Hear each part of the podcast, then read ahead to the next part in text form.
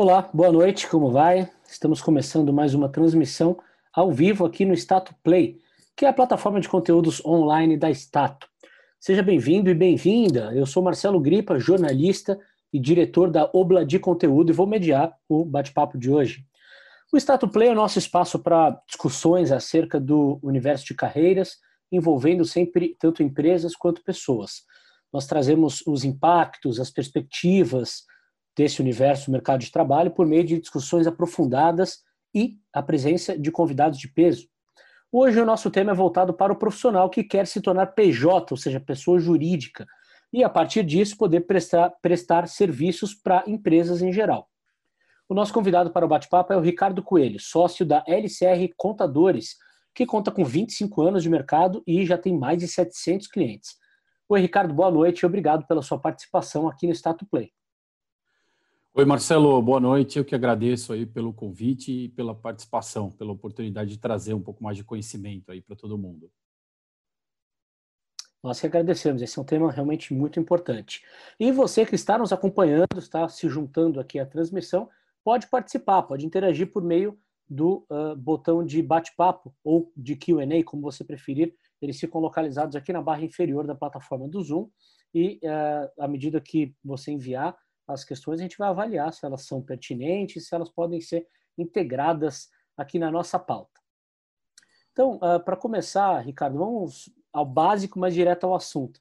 Quais são as vantagens e desvantagens para os profissionais que querem se tornar PJ e abandonar a CLT? A gente sabe que aqui no Brasil a CLT é sinônimo de estabilidade, né?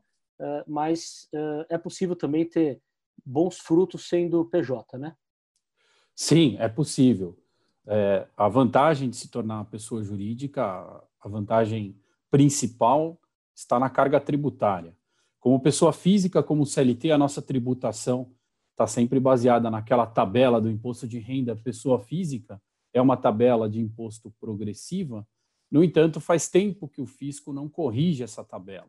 Então, a partir de um rendimento como CLT mensal de R$ 4.600, a gente atinge a última faixa da tabela e sofre a tributação, como CLT pessoa física, de imposto de renda de 27,5%. Essa tabela está 96% defasada, segundo os cálculos do, dos auditores da Receita Federal. Enfim, como pessoa jurídica, a nossa tributação vai variar entre 4,5%, a nossa tributação aí como empresa, né, entre 4,5% até o máximo de 19,5%. Isso falando de todas as modalidades de regime tributário. Né?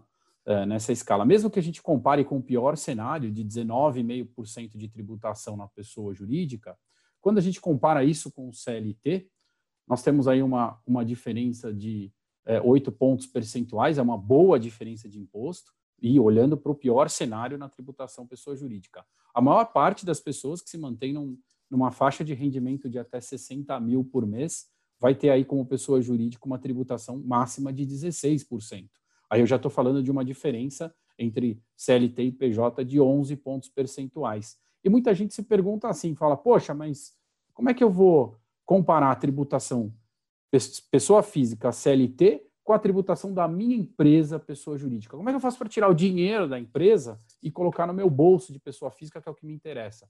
Eu justamente posso fazer essa comparação, porque quando, gente, quando nós somos donos de uma empresa, a gente ainda tem a possibilidade de retirar os lucros dessa empresa, transferindo da empresa para a nossa pessoa física como rendimentos isentos e não tributáveis. Então, no meu ponto de vista, essa é uma das vantagens, a tributação. A segunda vantagem é que nós viramos praticamente senhores das nossas finanças. Né? Quando o CLT, muitos das verbas trabalhistas que a gente recebe ficam sob o comando da empresa ou do governo. Eu estou citando como exemplo o 13º, o qual a gente adquire o direito do 13º a cada mês, mas nós vamos receber só no final do ano. É, então, esse dinheiro fica com o empregador durante esse período. Mesma coisa com as férias, mesma coisa com aviso prévio. Uh, outro ponto é o FGTS. O FGTS é uma verba trabalhista também, né? O, o empregador recolhe o FGTS na Caixa Econômica Federal e é ela quem faz o investimento do nosso FGTS, que é péssimo pelo histórico. Né? Quando, contratado como pessoa jurídica, a gente embute todas essas verbas trabalhistas no nosso valor, claro, né, para a gente ter, para não ter dois pesos e duas medidas, mas com a vantagem de receber tudo isso provavelmente mês a mês, a cada mês conquistado de trabalho, e nós mesmos é que vamos gerenciar as nossas finanças. Vejo isso também como uma vantagem. A desvantagem, como você falou, é que a gente não tem a proteção da CLT, que eu acho que ficando cada vez mais enfraquecida, principalmente depois da reforma trabalhista de novembro de 17, né? É, a, com relação ao, ao, poder dos sindicatos e à proteção da CLT. Basicamente, é uma questão de estabilidade e um direito ao dissídio coletivo que a gente perde ao se tornar PJ. Uhum. Agora, qual é o melhor momento de abrir empresa e quanto tempo leva esse processo? Se é que tem um melhor momento. Legal. É, eu costumo dizer que o melhor momento, claro, o, o, o cenário de hoje eu estou pensando numa, numa empresa que vai prestar serviços, né? por isso do tema se tornar pessoa jurídica, uh, e uma empresa prestadora de serviços tem um processo de abertura muito mais rápido do que uma empresa comercial que vai comprar e vender produtos físicos ou uma empresa industrial, que a gente entra até na questão de licença ambiental. A empresa prestadora de serviços tem o tempo de abertura hoje no processo digital, aqui no estado de São Paulo, no Rio de Janeiro também, de 10 dias. Em 10 dias nós estamos prontos com a empresa para funcionar, para emitir nota fiscal. É, ainda não é um prazo que a gente tem, que a gente ouve falar do exterior de abrir empresa no mesmo dia, mas já é um grande avanço. Poxa, se nós estamos falando de 10 dias, faz todo sentido só constituir a empresa naquele momento em que eu já vendi o meu primeiro trabalho ou naquele momento em que eu acabei de ser contratado como pessoa jurídica. Para que eu faça a oferta do meu trabalho, para que eu entre em negociações de atuar como pessoa jurídica, eu não preciso ter a minha empresa aberta. Tá? E esse prazo de 10 dias, dos primeiros cinco, a gente já tem o CNPJ, o que o que permitiria assinar um contrato com esse nosso futuro cliente ou contratante. Né? Não faz sentido abrir empresa antes, primeiro pelo custo, não só da abertura da empresa, que hoje é, é bem menor, mas também o custo de manter a empresa. Eu, eu percebo que tem muita, tem pouca informação no mercado sobre isso, né? Uh, mas quando eu tenho uma empresa aberta, independente se a empresa tem conta bancária, se a empresa emite nota fiscal ou não, eu preciso necessariamente ter um contador, um escritório de contabilidade que cuide da minha empresa nesse período. E isso vai me trazer custo. Então, se eu fico antecipando o processo de abertura, eu vou ganhando mais custos e desnecessariamente, porque pode ser que eu venha a ser contratado como CLT e nem use é, a minha empresa. Então, o momento de abrir empresa é quando eu tiver o meu trabalho vendido ou tiver o anúncio de ser contratado. Outra questão que muita gente me pergunta sobre isso é assim, ah, Ricardo, mas eu estava pensando em já é, avaliar um nome para minha empresa, registrar um domínio, começar a desenvolver um site, um folder, um material. Tudo isso você pode fazer sem constituir a empresa e não é ilegal. Você só não pode prestar o serviço e receber sem ter empresa aberta. Mas construir um site, é, reservar um domínio no seu CPF, no seu nome, você pode fazer e no momento em que você abrir empresa, você transfere isso para a pessoa jurídica. Legal. Nós vamos falar mais, mais para frente de custo, tanto para abrir quanto para manter uma empresa, mas eu queria entender, até com base no perfil dos seus clientes aí, é, Ricardo, tem, é, é tem, tem um perfil mais indicado para é, prestação de serviços através de empresas próprias? Assim, qual segmento é mais presente aí dentro da sua empresa? Segmento de informação ou é segmento hum, logístico? Enfim, qual, qual é a área que mais demanda hoje em dia? Pois é, o processo de, de contratação via pessoa jurídica é um modelo que foi iniciado basicamente pela área de TI. Né? A área de TI teve uma demanda muito grande. Já na década de 90, a gente já tinha esse modelo de contratação via pessoa jurídica, alguns apostavam na cooperativa, é, mas isso veio ganhando força, né? principalmente com aqueles que tinham as remunerações mais elevadas, e, e também veio se adaptando ao próprio modelo que o mercado está exigindo. Não só o mercado da parte de quem contrata, porque a vantagem de ser pessoa jurídica é para os dois lados, mas eu quero dizer o modelo em relação ao que a, a própria juventude espera, né? Essa geração milênio, ela não quer saber, ela não tem mais aquele sonho de trabalhar o tempo todo na mesma empresa. Pelo contrário, ela, te, ela quer ter a flexibilidade de trabalhar simultaneamente em mais de uma empresa ou de a qualquer momento poder se transferir de uma empresa para outra. E o modelo PJ combina muito mais com, com isso do que o modelo CLT. Então, isso veio ganhando muita força. Hoje, eu não tenho mais um segmento que eu fale, ah, não, esse segmento é o segmento carro-chefe. Eu tenho pessoas atuando como prestadores de serviço é, em, em, diversas áreas, com diversas profissões regulamentadas. Né? Bom, vamos falar de custo, então. Qual é o custo hoje para abrir e manter uma empresa? O custo de abertura de empresa, não, há, não existe uma tabela de honorários de contadores, né, de honorários contábeis, como existe uma tabela, por exemplo, no mercado da própria OAB, que é a Ordem dos Advogados. É proibido que se tenha uma tabela, é, mesmo que estadual, de honorários contábeis. Então, cada escritório de contabilidade pratica uh, os seus honorários. Eu posso falar dos meus honorários. Os meus honorários de abertura de empresa são de 499 reais. Esses honorários incluem as taxas de abertura. As taxas de abertura de empresa ganharam manchete na semana passada, onde o governador anunciou que as taxas de abertura de empresa seriam isentadas durante um período de 90 dias. Tá? Então, o, isso fez o preço de abertura de empresa é, cair. Eu mesmo praticava o custo de abertura de empresa de 700 reais e reduzi para os 499, e eu incluo também o ECPF nessa abertura de empresa. O ECPF é o certificado digital para que o, o responsável pela empresa possa assinar a documentação da empresa já no processo digital, para que a empresa já nasça no processo digital. Quando eu digo nascer no processo digital, estou dizendo que a gente vai usar o ECPF para assinar todos os documentos da empresa. Todos esses documentos da empresa vão ser digitais, de forma que quando eu for abrir a conta bancária da empresa, a gente vai mandar os arquivos eletrônicos para o banco. Durante o processo de abertura, não tem reconhecimento de firma, cópia autenticada, nada disso. Então, custo para abertura, 500 reais. Tem alguns escritórios que oferecem um modelo de abertura de empresa custo zero. Uh, e o que eu fico pensando nessa questão é que ele propõe que o cliente faça todo o processo. Ele vai instruindo, na verdade, o cliente a fazer o processo. E aí é uma questão de avaliar se vale o tempo né, que você vai perder para fazer esse processo é, sozinho, só com as orientações desse escritório. Eu costumo brincar que a gente tem que fazer essa avaliação do tempo que a gente leva para fazer a tarefa e o quanto eu consegui, conseguiria fazer de receita vendendo o meu tempo para outro. Se esse valor for superior, não vale a pena, é, quer dizer, vale a pena eu pagar para que alguém faça para mim, né? É, realmente faz sentido. Agora, o que considerar na hora de contratar um contador? Quais são os cuidados? É, que a pessoa jurídica novata tem que tomar para que não tenha nenhum tipo de dor de cabeça. Pois é, esse é um ponto é, importantíssimo. A gente tem algumas questões sobre o contador.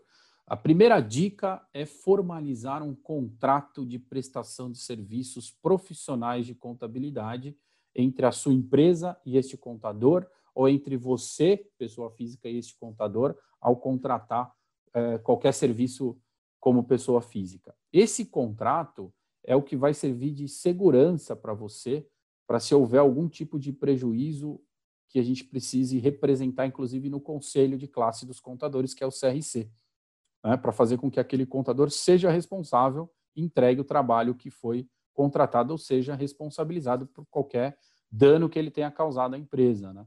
A empresa, infelizmente, ela tem uh, diversas obrigações acessórias, obrigações acessórias são declarações que o contador entrega para o governo federal, estadual, municipal. Essas declarações são periódicas, estão sujeitas a multa e são declarações devidas mesmo quando a empresa não tem faturamento. Se o contador deixa de entregar essas declarações e a gente não tem um contrato de prestação de serviço, nós não vamos conseguir responsabilizá-lo pelo pagamento dessas multas de atraso de entrega dessas declarações. Esse é apenas um exemplo. Então, a primeira dica é, é, exija um contrato de prestação de serviços contábeis com esse contador. No site do CRC São Paulo tem um modelo de contrato para formalizar com o contador, se o teu contador não tiver. Exija também que o seu contador tenha um seguro de responsabilidade profissional. Eu tenho um seguro de responsabilidade profissional aqui na LCR Contadores, porque, claro, somos humanos e podemos cometer algum erro. Se cometermos um erro, a gente tem a pólice de seguro que ressarce diretamente o cliente que foi é, penalizado por esse erro. Então, a pólice de seguro também é importante e exija, tente procurar um contador que esteja adaptado às suas condições. O que eu quero dizer com isso? Eu faço parte da Câmara Setorial de Contabilidade do Estado de São Paulo e a maior parte dos contadores, eu estou falando de mais de 95% dos escritórios de contabilidade do Estado de São Paulo, não, não são especializados, eles atendem qualquer tipo de empresa. Empresas industriais, comerciais, prestadoras de serviço, terceiro setor, pessoa física. E com isso, ele perde um pouco de tração, porque a gente tem uma mudança só de legislação muito rápida e não dá tempo dele se, se inteirar tudo. Então, procure um contador que é, esteja, pelo menos, alinhado com o tipo de empresa, com o ramo de atuação da sua empresa. Isso vai favorecer muito para que você receba as informações antecipadamente, para que você tome alguma ação preventiva ao saber dessa ação, de alguma mudança, é, e também pelo tamanho da sua empresa. Tem muitos escritórios que, sem serem especializados, eles têm grandes empresas que representam um risco maior para o escritório. Então, para quem que ele dá mais atenção? Para a grande empresa e não para a nossa empresa que nasce pequena. Outra coisa é saber se ele tem um time preparado para te ajudar uh, em todas as questões da empresa. Estou falando de como fazer o pagamento dos impostos, como emitir a nota fiscal, como é, negociar o preço com o cliente, formar o teu preço de venda colocando os impostos por dentro, né, o gross up, é, enfim, como partilhar os impostos se você tiver um parceiro. Tem muitos escritórios que eu percebo que não têm esse preparo, porque ele, ele não está especializado no teu ramo de atuação. Então, para ele, não, não, não vale a pena ter uma equipe para ensinar todos esses pontos. Ele está acostumado a ter uma empresa que já tem lá o administrativo e que não vai ter essa demanda para ele. Aí, quando você precisa, você não tem. O último ponto que eu queria recomendar para os contadores é colocar no contrato e exigir que esse contador te apresente as certidões negativas da sua empresa recorrentemente. Certidões negativas é um documento do governo uh, dizendo que a sua empresa está em dia com os impostos, está em dia com as declarações, com as obrigações acessórias até aquele momento. A questão é que ela tem um vencimento. Tem umas que são mensais, outras são é, de 180 dias e outras são anuais. Então, exige que ele emita essas certidões recorrentemente. Isso vai ser bom para você, para saber que a tua empresa está em dia, e vai ser bom também, porque quando você solicitar ele precisar de uma certidão negativa, vai ser provavelmente porque um cliente seu exigiu essa certidão da sua empresa. Então, esse é um, é um pedido também que eu recomendo que façam aos contadores. Tá? Bom, você falou aí sobre é, porte de empresas, né? E eu gostaria de entender qual a melhor formação para a empresa. Né? Tem algumas opções, né? Eireli ou sociedade e tal. É, considerando que a pessoa vai abrir a empresa sozinha, né? Certo. Você vai ser sócio único aí, no caso. Qual é a, a, a sua recomendação, Ricardo? Muito bom. É, com relação a esse ponto, tenho um, um, uma boa notícia. Aquela medida provisória da liberdade econômica do ano passado, de 2019, que ficou na mídia um bom tempo é, e demorou para se tornar lei, mas se tornou lei em 20 de setembro do ano passado, é a Lei da Liberdade Econômica, ela permitiu que fossem constituídas sociedades limitadas unipessoais, sociedades com responsabilidade limitadas de uma pessoa só. Até então não existia esse modelo. E esse passou a ser o melhor modelo nesse perfil de quem quer atuar sozinho, de quem quer ter uma empresa sozinho. Por que, que a sociedade unipessoal limitada é melhor, por exemplo, que a Ireli? A Ireli significa empresa individual de responsabilidade limitada. A diferença da sociedade unipessoal e da Ireli é que na Ireli há uma exigência de que a empresa tenha um capital social investido e integralizado correspondente a 100 salários mínimos. Então, ela precisa ter um capital de 104 mil reais. Na sociedade limitada unipessoal, não há exigência de capital social. O capital social é livre.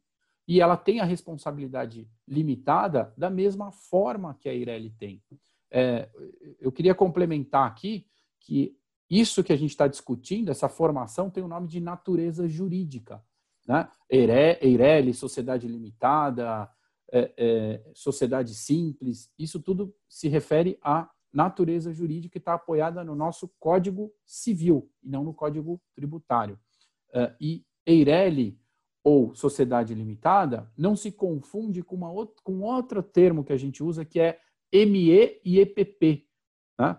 Muitas vezes as pessoas me procuram e falam, ah, Ricardo, me instruíram a abrir uma ME. Mas, na verdade, a ME é a microempresa e a EPP é a empresa de pequeno porte. São complementos para uma sociedade ou para uma Eireli, indicando que são empresas de pequeno porte, micro e pequenas empresas. É só um complemento. Então, quando eu falo que eu vou abrir uma ME, eu não estou dizendo nada. Eu preciso dizer se ela vai ser Eireli, se ela vai ser sociedade unipessoal ou se ela vai ser empresário individual. E o ME e EPP são complementos. Respondendo a sua pergunta, o melhor modelo para quem vai atuar sozinho é a sociedade limitada unipessoal. Eu tenho certeza que um dos que estão nos ouvindo é, deve conhecer alguém que teve, tem uma empresa e que participa a esposa, ou que participa o marido, ou um filho maior de 18 anos, ou o pai e a mãe. Por quê? Porque antes a gente só tinha sociedade de duas pessoas. Agora nós estamos assistindo um movimento migratório, porque essa mudança também é possível. Saindo de Eireli, se transformando em sociedade limitada unipessoal. Saindo de sociedade limitada com duas pessoas, tirando essa pessoa que participava só para formar a empresa, se tornando uma sociedade limitada unipessoal também. Tem uma pergunta no chat que, coincidentemente, dialoga com isso que você está explicando. Né? Você falou do, do, das diferenças entre Eireli e ME. E aí o Tomás aqui, Tomás Carvalho, pergunta é, as diferenças entre PJ, ME, MEI e Eireli. Considerando que Eireli e ME você já falou, vamos falar sobre PJ e MEI. Legal. Tomás, obrigado. É, vamos lá, PJ é a pessoa jurídica. Então, a pessoa jurídica pode ser, pode ter a natureza jurídica de Eireli, empresário individual, sociedade limitada, sociedade simples, sociedade anônima de capital aberto ou fechado. Então, PJ é qualquer pessoa jurídica de qualquer natureza jurídica, ok? Então, eu posso ser PJ e, ao mesmo tempo, ser uma sociedade limitada unipessoal, por exemplo. O ME foi aquele que eu mencionei, o microempresa, e o MEI é uma categoria que o governo criou. O MEI é bem interessante de ser mencionado. O MEI significa microempreendedor individual. E o MEI é uma categoria que o governo criou, embutindo natureza jurídica imposto, regime tributário. O MEI tem uma situação totalmente exclusiva do MEI, tanto de regime tributário quanto da natureza jurídica. Então, eu não tenho escolhas no MEI, eu sou aquilo que o governo determinou e ponto final. Só que o MEI tem duas características importantes que nos afetam, imagino eu, diretamente. O MEI só pode faturar até 81 mil reais por ano, e esse limite de faturamento ele é proporcional no ano de abertura. Então, se a gente abre a empresa, por exemplo, eh, agora em agosto, nós teríamos direito, em setembro já, né? Desculpe, a gente teria direito a quatro dozeavos desse limite de 81 mil reais para o ano de 2020. Além desse, desse limite de faturamento, o microempreendedor individual tem uma grande restrição de impedimento por atividade. Por quê? Porque o, o MEI foi criado pelo governo para conseguir formalizar e cobrar impostos de atividades que eram tratadas como atividades informais.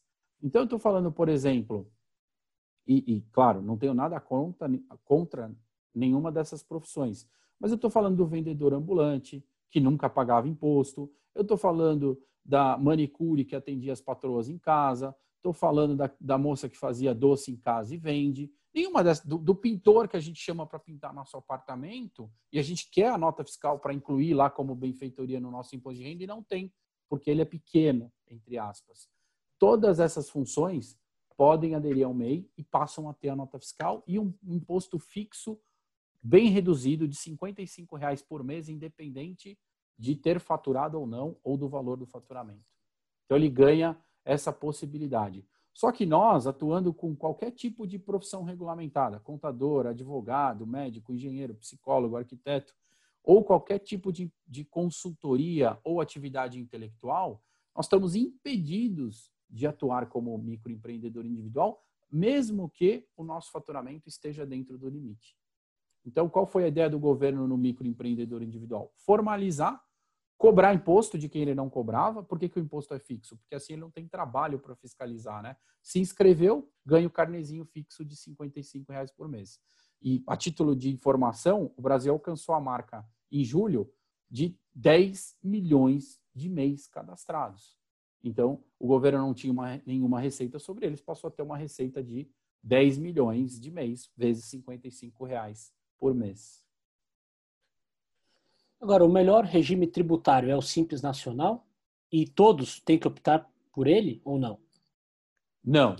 É, com isso eu faço uma analogia, por exemplo, quando pergunta para a mãe qual é o filho que ela mais gosta. Né? O filho que ela mais gosta é aquele que está doente enquanto estiver doente, aquele que está com fome enquanto está com fome. O melhor regime tributário é o que mais se adequar à nossa necessidade. E essa troca de regime é um ponto fundamental para a sobrevivência da empresa. Aquela taxa de mortalidade das empresas pode ser é, é, radicalmente alterada se a gente souber aproveitar o melhor regime tributário a cada momento da empresa. Né? E essa troca de regime tributário pode acontecer a cada ano, sempre no mês de janeiro, e não tem custo, porque não significa uma alteração é, contratual na empresa, não significa uma mudança societária. É como a gente, um ano, entregar o imposto de renda à pessoa física completo e outro ano entregar como simplificado. É quase a mesma coisa. Uh, e, e eu aconselho, isso é um problema recorrente, que esse regime tributário da sua empresa seja revisto anualmente, no mínimo, né? anualmente, sempre no mês de novembro e dezembro, para a gente alterar o regime pro, em janeiro do ano seguinte. Então, não é uma regra que o melhor, que o melhor regime tributário seja o Simples Nacional. O Simples Nacional ele tem o nome Simples, mas dentro do Simples Nacional há cinco anexos, ou seja, cinco tabelas de imposto, e dentro do Simples Nacional um negócio chamado fator R, que é a relação em que a folha de pagamento representa sobre o meu faturamento. A gente tem que considerar todas essas variáveis, além das atividades que eu vou seguir para avaliar o simples nacional. Depois o lucro presumido ou o lucro real. Eu arriscaria dizer aqui, Marcelo, que para as empresas que estão nascendo agora, para as empresas pequenas, a, o provável regime tributário vai ser o simples ou o presumido. Dificilmente vai ser o regime tributário lucro real, porque o lucro real é o regime mais agressivo, é aquele que são obrigadas a aderir a esse regime as empresas que faturam acima de 78 milhões de reais por ano. Né? Os limites para a gente relembrar são, para optar pelo simples, 4 milhões e 800 mil por ano de faturamento, para optar pelo lucro presumido até 78 milhões, e acima disso eu sou obrigado a ir para o lucro real, que tem um regime agressivo, um imposto bem mais agressivo. Então, para nós, ficaria aí entre o simples e o presumido, mas vale uma análise tributária. Sim, com certeza a análise tributária é bem importante. Você mencionou no começo da, da nossa conversa o percentual de imposto, pode variar, né? É, gostaria que você explicasse, Ricardo, quanto cada PJ paga de acordo com o, o, os, os, grupos, né, o tamanho da empresa. Se você puder é, Posso retomar esse ponto com a gente, seria ótimo. Claro, posso sim. Vamos lá. Então, como, vamos começar pelo Simples Nacional. O Simples Nacional prevê que as atividades intelectuais ou as atividades de profissões regulamentadas ou as atividades de consultoria sejam tributadas com base no anexo 5 do Simples Nacional. O anexo 5 do Simples Nacional tem um imposto progressivo. Ele começa com uma alíquota de 15,5% de imposto único sobre o faturamento. Mas essa alíquota vai crescendo, chegando a 21%, 24%. Quanto mais eu faturar, maior aumenta a minha alíquota. Só que o Simples Nacional tem um dispositivo chamado Fator R, que mede a relação da nossa folha de pagamento com o nosso faturamento e nos permite trocar de anexo e pro, sair do anexo 5, dentro do Simples Nacional, e passar para o anexo 3, dentro do Simples Nacional. A diferença entre esses dois anexos é que o anexo 5 começa com imposto de 15,5% e o anexo 3 começa com imposto de 6%. Qual que é a intenção do governo com isso? É fazer com que a gente ou contrate CLT ou que, que nós tenhamos um valor de prolabore. Prolabore é o rendimento pelo nosso trabalho na nossa própria empresa, como se fosse o nosso salário, e que é a base de recolhimento do nosso INSS e da nossa aposentadoria também. Como eu posso determinar o valor de Prolabore na minha própria empresa, muita gente que atuava com pessoa jurídica deixava o Prolabore no mínimo. Então a intenção do governo é dizer, olha, com o dispositivo Fator R, se você aumentar o seu Prolabore, eu tributo a sua empresa na tabela menos agressiva, de 6%. E normalmente essa conta faz todo sentido, principalmente quando a gente começa a olhar o cenário macro.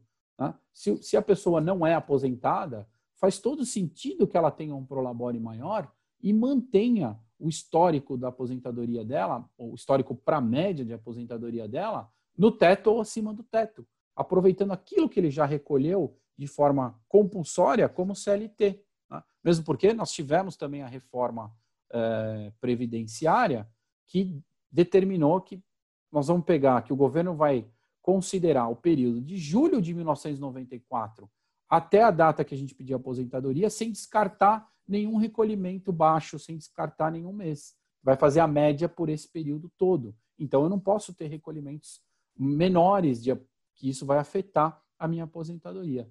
Isso combinado com o fator R começa a fazer sentido. Essa é um, é, pode ser um caminho bom e para voltar ao raciocínio, eu posso ter um imposto no Simples Nacional, então, no anexo 3, a partir de 6%, até 15 mil por mês eu vou ter 6%, até 30 mil por mês eu vou ter em torno de 8% com alíquota progressiva, só para dar um parâmetro.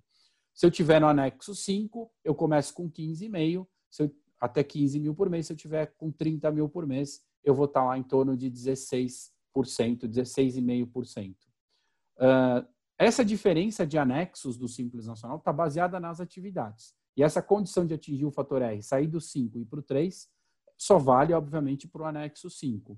Eu tenho atividades que são é, pertinentes do anexo 3, independente de fator R, como, por exemplo, o treinamento. Então, faz todo sentido ter um contador junto com você para avaliar se esse trabalho que você está fazendo, e de forma lícita, lícita e de forma correta, se esse trabalho que você está oferecendo, por exemplo, se dentro dessa consultoria não tem uma parcela que é treinamento, para que a gente possa otimizar essa carga tributária e ser tributado parcialmente no anexo 3 e parcialmente no anexo 5, se a gente não atingir, por exemplo, o fator R.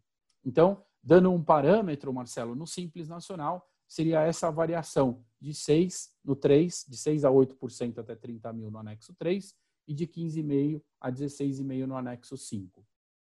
Se a gente vai para o lucro presumido, a carga tributária é de 16,33% ela já começa acima do simples nacional. E o lucro presumido, ele tem um adicional de imposto de renda que passa a incidir só quando eu faturo acima de R$ 187.500 por trimestre calendário. Então eu pago 16,33% se eu faturar até R$ 187.500 por trimestre. O que eu passar de 187 mil, eu pago mais 3,2%. Isso é bom porque eu, não é bom adicional, desculpa, não me leve a mal. O, o, o, um, um, lado bom disso é que eu posso organizar o meu faturamento entre os trimestres calendário do ano para tentar não atingir esse adicional no lucro presumido e ficar sempre com a carga tributária de 16,33%, que é bem conhecida no mercado. E o lucro real é aquele regime que eu imagino a gente não vai é, aderir, mas teria uma carga em torno de 34% né, de imposto para uma empresa prestadora de serviços. Então, quando a gente fala de pessoa jurídica, a maior parte das pessoas pensa em 16%. Ele pode ser melhor no Simples Nacional, mas infelizmente o Simples não é tão simples e depende dessa análise, como, por exemplo, aderir ou não ao fator R. O participante anônimo, ele pergunta o seguinte, né? É, se eu fizer uma consultoria fictícia, por exemplo, uma empresa de engenharia, é, e se eu cobrar 10 mil reais nesse trabalho, como se calcula o imposto? Então, é isso que você está dizendo, né? Depende muito da formação da empresa, do faturamento da empresa e como ela está enquadrada, né? Exatamente, mas posso, posso dar um exemplo aqui. Se ele tem como média esse faturamento mensal de 10 mil, prestando serviço de engenharia, eu recomendaria para ele sim o Simples Nacional, independente de já ser aposentado ou não, e dentro do Simples Nacional que a gente atingisse o fator R. Então, com 10 mil por mês, nós vamos ter um imposto de 6%, 600 reais, um imposto único simples nacional. E sobre o Prolabore, né, que seria o rendimento pelo trabalho, nós teríamos que calcular um Prolabore de 28% dos 10 mil, portanto, 2.800 reais.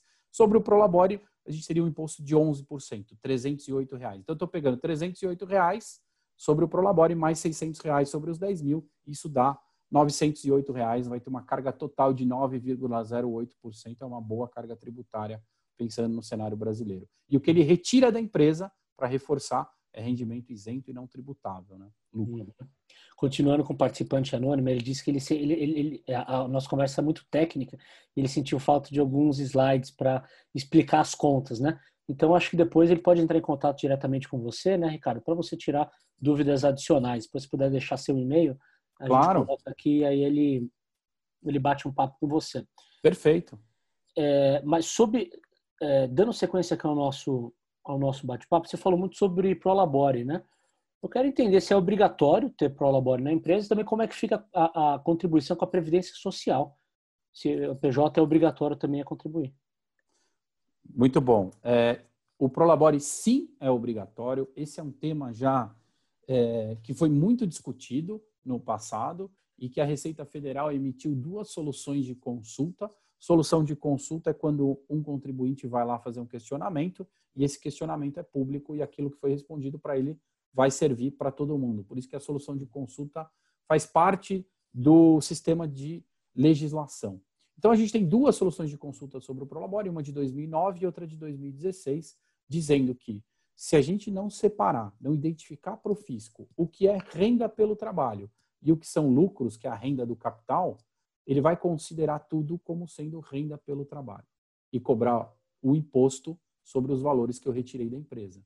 Então, quando eu não defino um valor de Prolabore, eu estou dizendo para o fisco que tudo que eu retirar se torna Prolabore. E isso é péssimo, vai inviabilizar o nosso planejamento. E, infelizmente, Marcelo, eu tenho assistido a fiscalização do Prolabore mesmo em empresas pequenas, porque a fiscalização começa num formato eletrônico. Né? O e-social, que eu imagino todos já devem ter ouvido falar, é, o e-social faz com que as empresas, mesmo as empresas pequenas, transmitam, transmitem para o governo mensalmente qual é o Prolabore de cada sócio, qual é o número de PIS daquele sócio, o número de identificação do INSS, e daí ele começa a cruzar que aquela empresa não tem funcionários, que aquela empresa é uma empresa prestadora de serviços e que aquela empresa não tem prolabore. Poxa, se não tem prolabore e não tem funcionário, quem está trabalhando para essa empresa funcionar? E é aí que ele vem e exige Só para deixar claro, o sócio não é considerado funcionário. Não, o sócio não é considerado funcionário. O sócio tem prolabore e o funcionário tem salário. Legal. Aí ele exige a comprovação. Então ele vem na empresa, manda uma notificação para que a gente prove que houve o Prolabore. Qual que é a prova? Um recibo de Prolabore, que o contador pode gerar todos os recibos no mesmo momento, isso não é difícil. O E-Social, dentro do prazo, ou retificado com multa. E por último, o mais difícil de comprovar, ele vai exigir uma transferência bancária da conta da empresa para a conta do sócio no valor líquido do Prolabore. O que eu quero dizer com valor líquido? O Prolabore funciona que nem salário. A empresa desconta o INSS, a empresa mesmo recolhe e já paga para o sócio o valor líquido, como funciona quando nós somos CLT. E aí nós não vamos ter essa transferência e não vamos ter como refazer essa transferência. E ele autua e diz: bom, então tudo que você tirou da empresa, eu vou tributar com o INSS e vou tributar com a tabela progressiva do imposto de renda. Então, o Prolabore é altamente recomendável. Ah, mas eu já sou aposentado, Ricardo, eu preciso ter o Prolabore? Precisa. Essa contribuição sua vai ser em vão, eu concordo. Mas se a gente não tiver o Prolabore, pelo menos de um salário mínimo, que é o, é o, é o piso para o Prolabore federal, nós vamos cair nesse risco de sofrer a tributação sobre tudo que a gente retirar da empresa. Então, o único risco é a tributação. Não há previsão de multa para empresas que não recolham Prolabore. Estou dizendo no caso de a empresa não ter é, funcionários, né? de ter, por exemplo, um sócio só. O único risco é a tributação, mas que não é, não é pouco, né? Porque sobre a tributação vai incidir multa de atraso. Então, imagina que de tudo que eu retirei da empresa, pensando que, aquele, que aquela retirada ia ser contratada como lucro e, portanto, sem imposto, se ele retroage, ele pode retroagir, até cinco anos, ele vai calcular 27,5% de imposto de renda sobre aquelas retiradas com multa e juros Selic. Multa de 20% de atraso, mais juros Selic. Vai calcular o INSS de 11% até o limite do teto mensal, também com multa de 20% e juros Selic. Quer dizer, é um baita problema, Marcelo, porque isso dá um montante bem relevante por conta de retroagir cinco anos. Né? Sim, sim. Bom, uh, Vamos falar então sobre conta bancária, né? É, a gente já está, quem está acompanhando desde o início, já percebeu aí que a gente está avançando na formação da empresa, já definimos é, o formato ideal, né? Ricardo já explicou a questão dos sócios, prolabore, é, enquadramento de imposto. Então, para uma empresa ser considerada profissional, é de se esperar que ela tenha conta bancária. Agora, conta bancária PJ também. Agora, isso é obrigatório, Ricardo? É obrigatório também. Tá? Isso está é, na, na lei das, das, das sociedades, né, na, na lei 6.404, isso está no Código Comercial. Por que, que é obrigatório? Isso está no CPC também, que são as normas de contabilidade. Existe um postulado da contabilidade dizendo que uh, a gente precisa separar a entidade, é o postulado da entidade, dizendo que a gente precisa separar o que são contas e valores da pessoa física e o que são contas e valores da pessoa jurídica. O único meio para comprovar essa separação efetivamente que o fisco aceita é tendo a conta bancária pessoa jurídica e tomando cuidado de movimentar nessa conta bancária só aquilo que se refere à empresa. Então, o valor, receber lá só os valores das notas fiscais que eu emiti, pagar nessa conta os impostos da minha empresa e deixar para pagar as minhas contas pessoais na minha conta pessoa física. Aí eu saco o Prolabore e o lucro, transfiro o meu Prolabore e o meu lucro da conta da empresa para a conta pessoa física e sigo ali pagando as contas da minha pessoa física. Então, é recomendável e as grandes empresas, as empresas sérias também, só aceitam pagar um PJ se ele tiver uma conta bancária da empresa. Isso sim. Agora, no caso do PJ, contratar outros fornecedores para o trabalho. Então, vamos supor, ele, ele faz um trabalho, aí ele recebe é, o, o valor pelo trabalho na conta bancária da empresa ele vai transferir para pagar outros fornecedores. Essa, essa transferência ela tem que ser caracterizada como pagamento a fornecedores ou depósito em conta corrente, enfim, tem algum problema a forma como esse, essa, esse dinheiro é acreditado na conta de terceiros?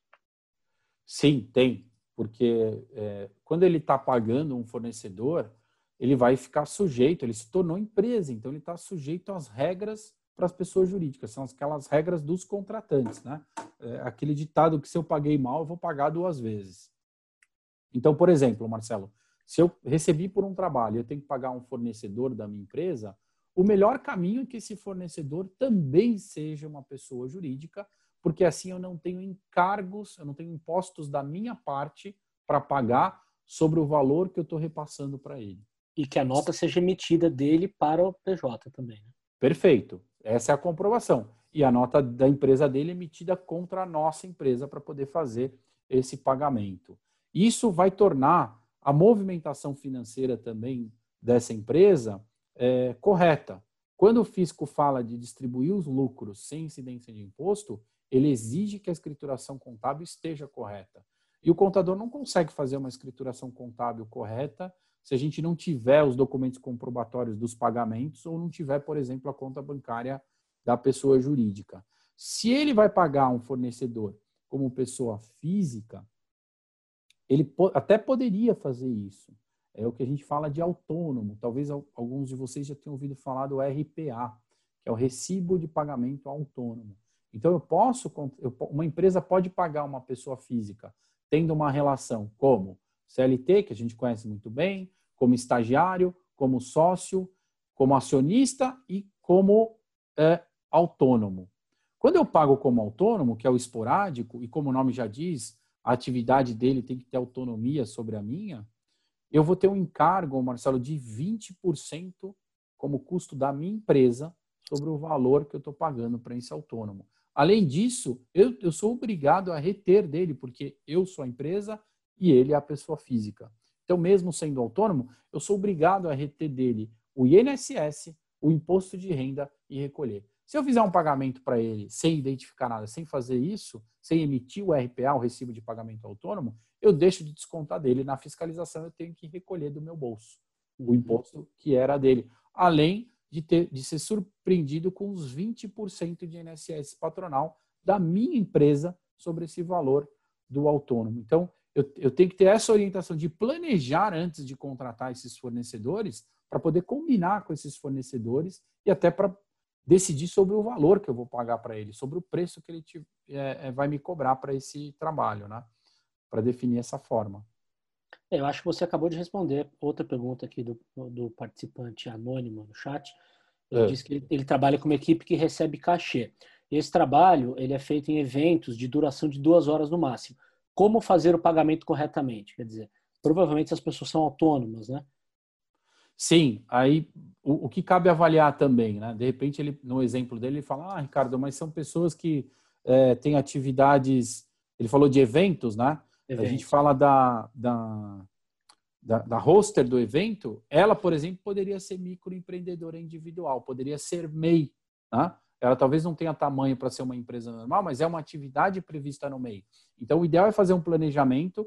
O melhor cenário é sempre pagar um fornecedor como pessoa jurídica, seja ele MEI, seja ele uma pessoa jurídica normal. E tentar ajudar, muitas vezes, o trabalho do contador vai além, vai, vai na orientação daquele fornecedor, que nunca teve acesso à informação também e nem sabia que ele podia ser MEI e resolver esse problema.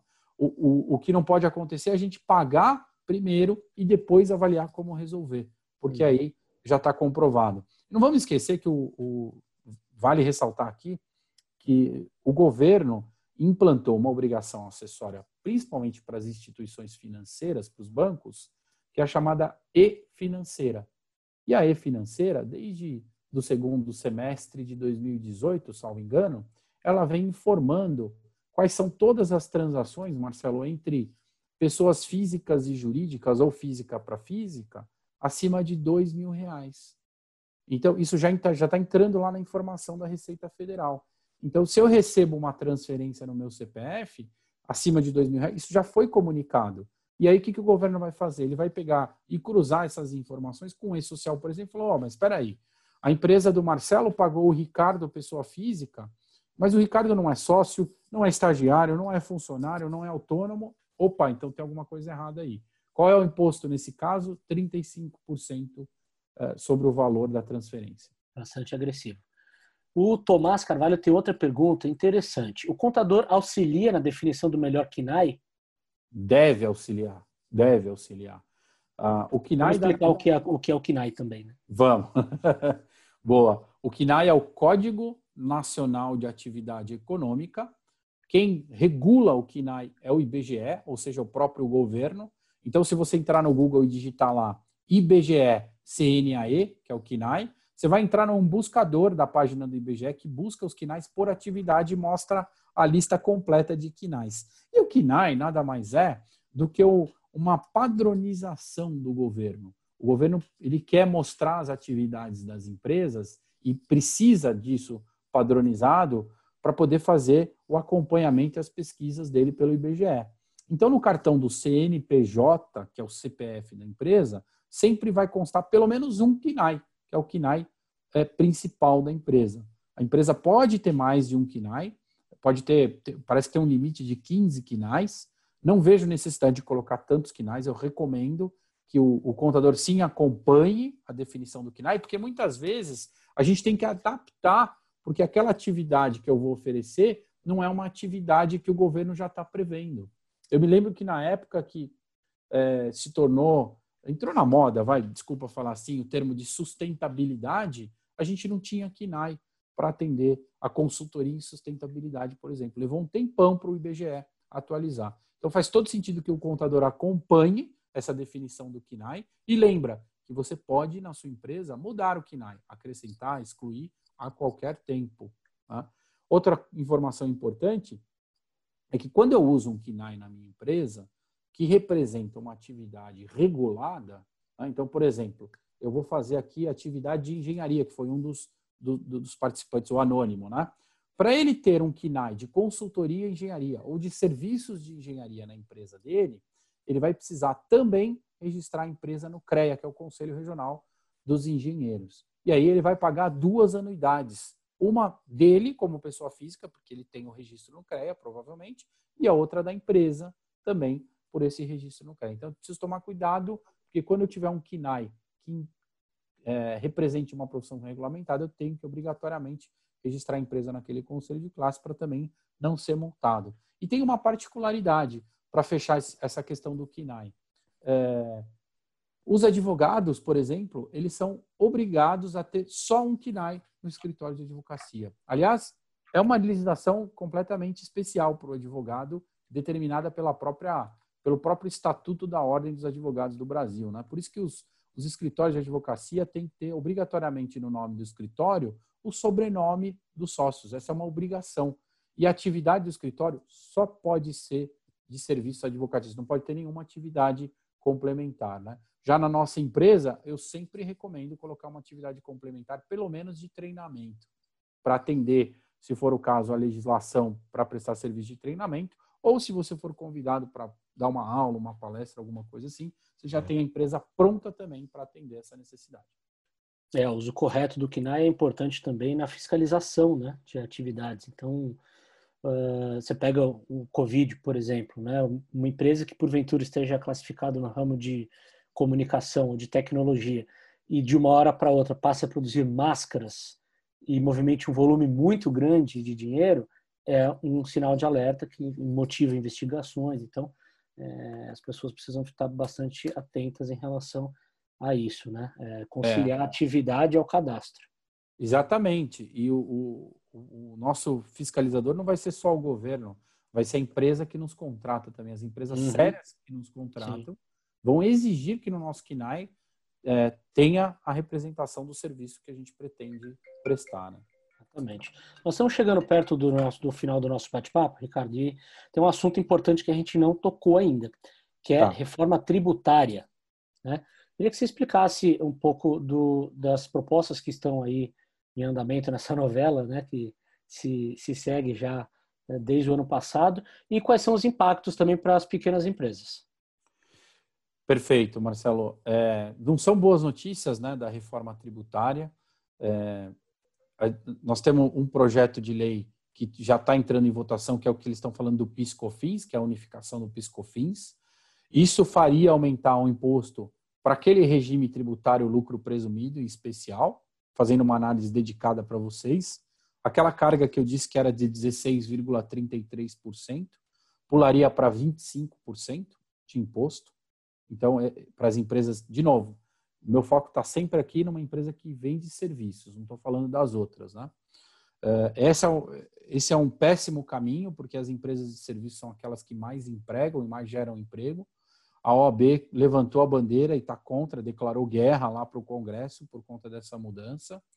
Uh, não vejo isso com bons olhos. Eu acho que nós vamos ter de qualquer jeito aumento de PIS/COFINS. Então, para quem não tiver no Simples Nacional, vai sofrer esse impacto e e pode ser e não pode não ter opção, tá? porque ele não pode voltar para o simples porque fatura mais do que o limite. E também não adianta ir para o lucro real porque vai pagar mais imposto ainda. Então, esse é um, é um, um item já primeiro da reforma e que tem preocupado muito. Se a gente colocar as notícias aí das empresas de serviço questionando o governo, o Congresso, a gente vai achar bastante informação sobre isso. a segunda parte da reforma também é péssima.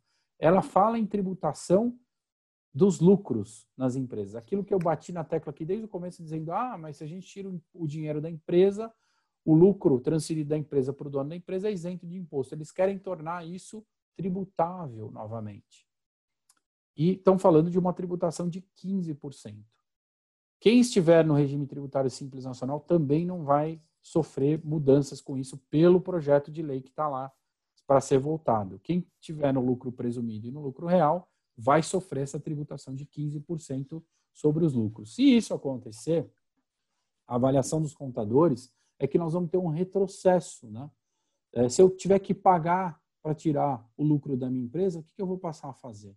Eu vou passar a consumir pela própria empresa. Né? Então, se hoje eu tenho um carro para usar para o meu uso particular, eu vou vender meu carro e vou fazer com que a empresa alugue um carro no nome dela e eu fico usando o carro. Tá? E assim por diante. Vou é um retrocesso porque as empresas começam a colocar na conta delas aquilo que não deveria. É, também é um retrocesso porque muita gente não sabe que os lucros que são distribuídos aos sócios foram isentos de imposto, se tornaram isentos de imposto em 1995 com a Lei 9249. Naquela ocasião, até aquele momento, até 1994, o Brasil tributava os lucros que eram distribuídos. E naquele momento, com essa lei, houve uma troca. Foi acrescido, foram acrescidos 10% a mais de imposto de renda pessoa jurídica nas empresas, em troca de isentar a distribuição de lucros. Agora eles querem tributar a distribuição de lucros e não vai haver redução nenhuma no imposto de renda da empresa. Então, é sim aumento de carga tributária. Né? Há, há umas questões de discussão aí dos fóruns e das opiniões mais diversas, dizendo que o empresário não paga imposto, né?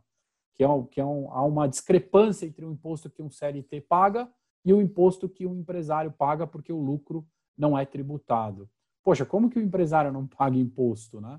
Dentro da carga tributária da empresa dele, que é plenamente responsabilidade dele. É, né? é, ele já tem esse ônus. Né? Ele tem o um imposto sobre a folha, ele tem o um imposto sobre serviço, ele tem o um imposto sobre produtos, ele tem o ICMS, ele tem o PIS, COFINS, o imposto de renda, a contribuição social. Como não paga imposto? É claro que ele paga imposto. Né? Então, eles comparam o lucro isolado que ele retira, que esse é isento, só que esse lucro, para chegar nesse valor líquido, já passou por toda a cadeia de imposto da empresa. Então, ele pega, ah, não, mas a pessoa física não paga, mas a empresa a qual a pessoa física é dona já pagou. Tá?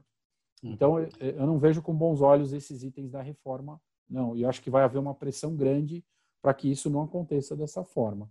Se você tiver no Simples Nacional, Marcelo, para aqueles que estão me escutando, estiverem no Simples, por enquanto não vão ser afetados pela reforma, mas é, o governo já sinalizou nos bastidores que o Simples Nacional a intenção é acabar, é simplificar o processo das outras empresas, dos outros regimes tributários e não aumentar o limite do Simples Nacional nunca mais, até o momento que ele não faça sentido para mais ninguém. Isso também é outra bobagem, né? Ele incentiva via Sebrae para que a gente trazendo o Simples Nacional, trazendo o MEI para o cara começar, e aí quando ele cresce, bom, agora você vai para o caldeirão, né? Então vai incentivar ele a não crescer, a ficar do tamanho do Simples Nacional. Ricardo, para encerrar aqui a nossa conversa, que está sendo bastante produtiva, diga-se de passagem, queria que você fizesse um breve resumo, então, das principais mensagens, ponto a ponto aí, para as pessoas que estão pensando em virar uma pessoa jurídica e, enfim, acabaram chegando um pouco tarde aqui no nosso bate-papo, não conseguiram acompanhar na sua totalidade. Tá bom, vamos lá. É, então, pensando nesse cenário em que é, eu vou atuar como pessoa jurídica, seja pessoa jurídica trabalhando para uma única empresa, seja pessoa jurídica trabalhando para diversos clientes, a minha recomendação é que você constitua, se você está formando essa empresa sozinho, se você não tem um sócio de fato, que você constitua essa empresa na modalidade de sociedade limitada unipessoal. Sociedade limitada de uma pessoa só. Isso é razoavelmente recente, está fazendo um ano essa modalidade, então ainda tem contadores que não conhecem, tá? Mas esse é o melhor caminho para você, assim você evita de trazer qualquer outra pessoa para participar da sua empresa sem a real necessidade. O momento de abrir empresa, na minha opinião, é quando você já vendeu o seu primeiro trabalho ou quando você acabou de ser contratado como PJ, a gente faz o processo de abertura de empresa digital. Em cinco dias a sua empresa tem CNPJ e um total de 15 a sua empresa está pronta para emitir a nota fiscal. Não compensa antecipar a abertura da empresa, porque senão você pode gastar dinheiro à toa na abertura e na manutenção contábil dessa empresa. Na constituição da empresa, você tem uma pergunta que não foi feita, Marcelo, mas que acho que é legal no resumo. Você pode usar o seu endereço residencial. A mesma lei da liberdade econômica permitiu que aquelas atividades que são tratadas como sendo de baixo risco não precisassem mais de licença de funcionamento. Isso isso formalizou a possibilidade de eu ter empresa no meu apartamento, por exemplo, na zona 1, para quem mora em São Paulo, porque a minha atividade é de consultoria, portanto é de baixo risco e porque eu não tenho empregados. Abrir empresa na sua casa é o melhor negócio porque você não paga aquele custo de endereço fiscal dos coworkings, etc. Né? Você tem um custo mínimo. E aquela questão de proteger o endereço residencial, a gente está completamente desprotegido. Né? Qualquer um descobre o nosso endereço só pelo Google. Uh, o, próximo, o próximo item, eu recomendaria na constituição dessa empresa um capital social baixo, já que a sociedade limitada não exige limite mínimo como a Ireli. Então, um capital social de mil reais é suficiente. O teu contratante não está interessado no teu capital social, ah, porque você não oferece risco para ele numa cadeia produtiva, você não vai fornecer matéria-prima para ele, você vai fornecer serviço, então ele não está preocupado com o teu capital social. uh, o regime tributário, muito provavelmente você vai ficar entre o Simples Nacional e lucro presumido, mas isso tem que ser revisado anualmente com o seu contador e tem que ser muito bem analisado agora no começo para ser assertivo na escolha do regime tributário. Uh, no, meu, no meu site, Marcelo, tem um simulador gratuito de regime tributário. Eu vou colocar aqui no, no chat o, o site do simulador, que você pode fazer a comparação do simples para o presumido também.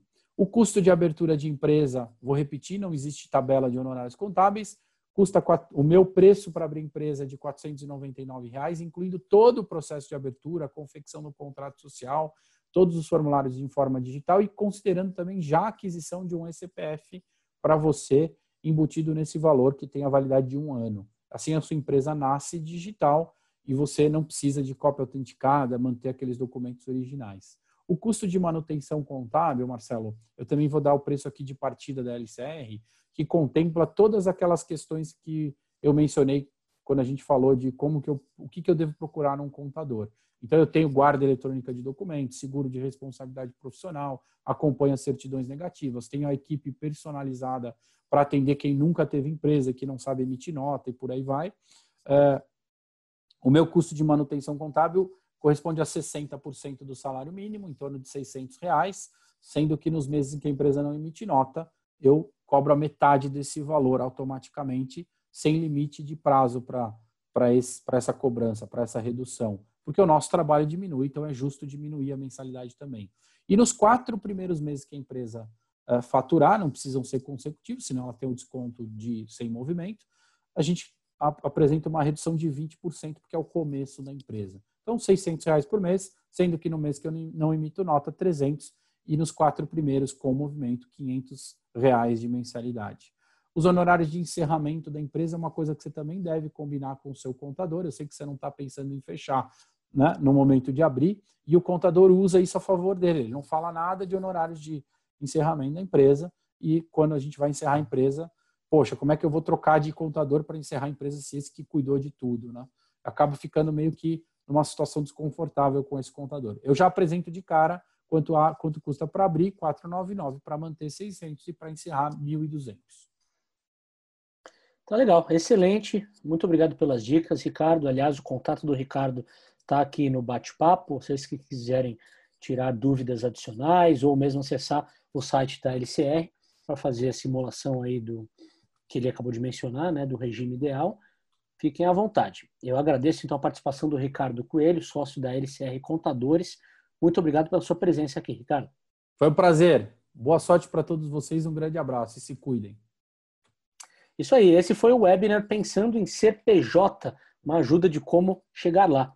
É, eu gostaria de agradecer a presença de todos que participaram aqui da nossa transmissão e convidá-los para acessarem o statuplay.com, que é o portal online da Stato, que reúne diversos conteúdos sobre o universo, da, universo de carreiras, é, com dicas para empresas, para os profissionais, atualização de competências, enfim. Todo o universo do mercado de trabalho é contemplado lá e o melhor, os vídeos ficam disponibilizados para consulta sob demanda, a hora que você quiser, basta ter um acesso à internet. Então, muito obrigado pela sua companhia e até mais.